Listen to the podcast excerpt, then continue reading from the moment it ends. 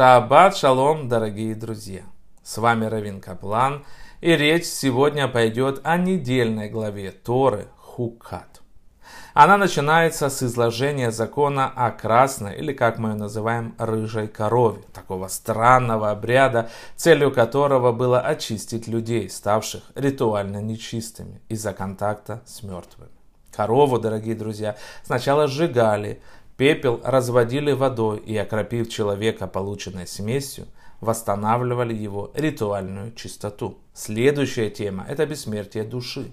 Она затронута в связи с повествованием о смерти Мирьям и Агарона. Еще одна тема – страх смерти. Сообщает Мидраш Тархума, что Всевышний поручил Маше Рабейну сказать, сообщить брату о том, что его предстоит э, уйти с этого мира. Он мудро и тактично подводит Аарона к пониманию неизбежности ухода из нашего мира. Одна из особенностей, как вы заметили, этого закона о рыжей корове заключается в парадоксе. Приготовленная для очищения смесь делала нечистыми всех, кто ее готовил. Почему? Давайте попробуем разобраться. Мы начнем с того, дорогие друзья, что этот закон во втором стихе главы назван хука. Установление – Таким термином обозначается закон, в принципе, не имеющий объяснения.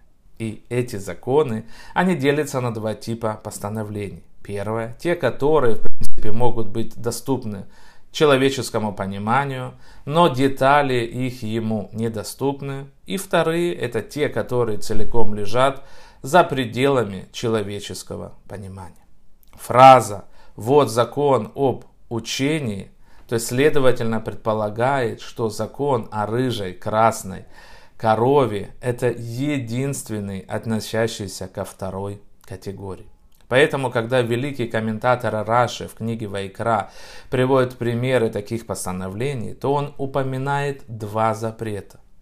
Эм, запрет в пищу свинины и носить одежду, изготовленную из смеси шерсти и льна. И второе воды очищения, но не включает закон о красной корове, поскольку тот относится к совершенно иному типу. Воды очищения, дорогие друзья, то есть вода, смешанная с пеплом красной коровы, есть нечто, в принципе, доступное понимание. Так Раши никогда не классифицирует очищение путем погружения в микву, как постановление.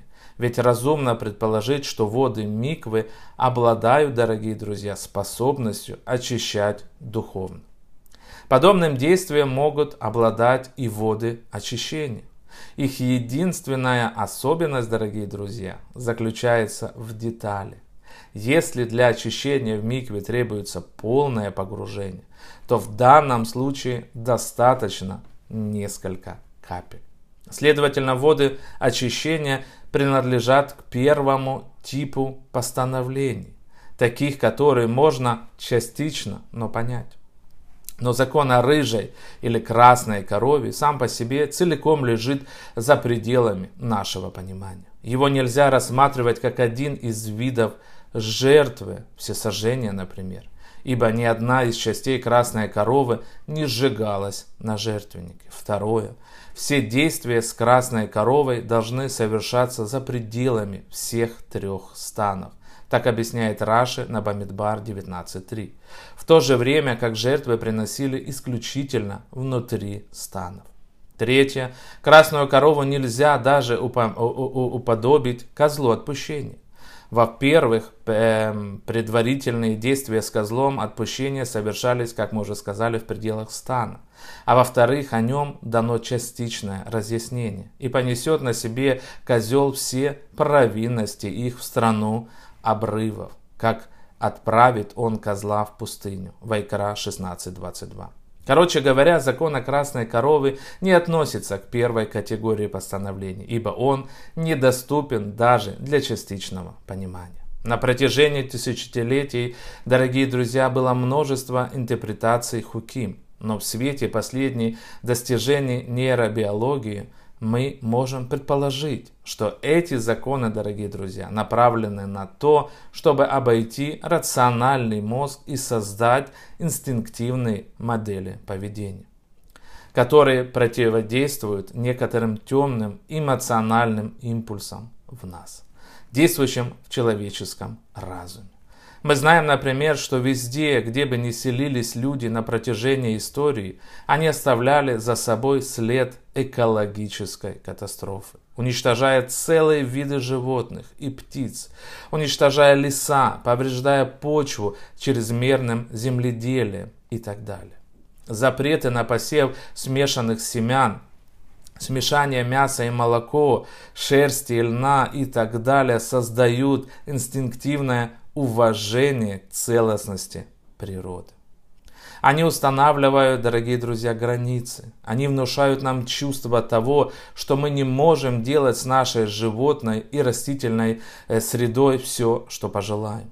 Некоторые вещи, дорогие друзья, запрещены, например, как плод с дерева посредине Эдемского сада, как мы читали в Берешит. Вся история про Эдемский сад, случившаяся на заре человеческой истории, это притча смысл которой мы можем понять сегодня лучше, чем когда-либо. Без чувства границ мы разрушим нашу экологию и обнаружим, что потеряли рай. Что же касается ритуала рыжей коровы, то он направлен на самый разрушительный предрациональный инстинкт всех. Это инстинкт смерти, дорогие друзья. Ритуал рыжей коровы – это мощное утверждение, что святое должно быть найдено в жизни, а не в смерти. Каждый, кто имел контакт с мертвым телом, нуждается в очищении, прежде чем войти в храм. Законы типа хуким – способ, благодаря которому иудаизм обучает нас эмоциональному интеллекту, прежде всего обуславливающий ассоциацию святости с жизнью и осквернения со смертью. Вот почему отрывок начинается с, риту... Э, с ритуала красной коровы, чей прах, смешанный с пеплом кедрового дерева и алой шерстью, растворяют в живой воде, а воду опрыскивают над теми, кто имел контакт с мертвыми, чтобы они могли войти в святилище. Надо помнить, дорогие друзья, что те, кого мы любили, продолжают жить внутри нас, как будем жить и мы в тех, кого любим. Ибо любовь имеет ту же силу, что и смерть. И добро, которое мы вершим, никогда не умирает. Значит, в нашей душе выгравено желание выполнять заповеди. Чем больше мы совершаем добрых дел, тем больше это становится частью нас. Будьте здоровы, дорогие друзья, и живите долго. Браха васлаха. Шаббат шалом. Ваш Равин Каплан.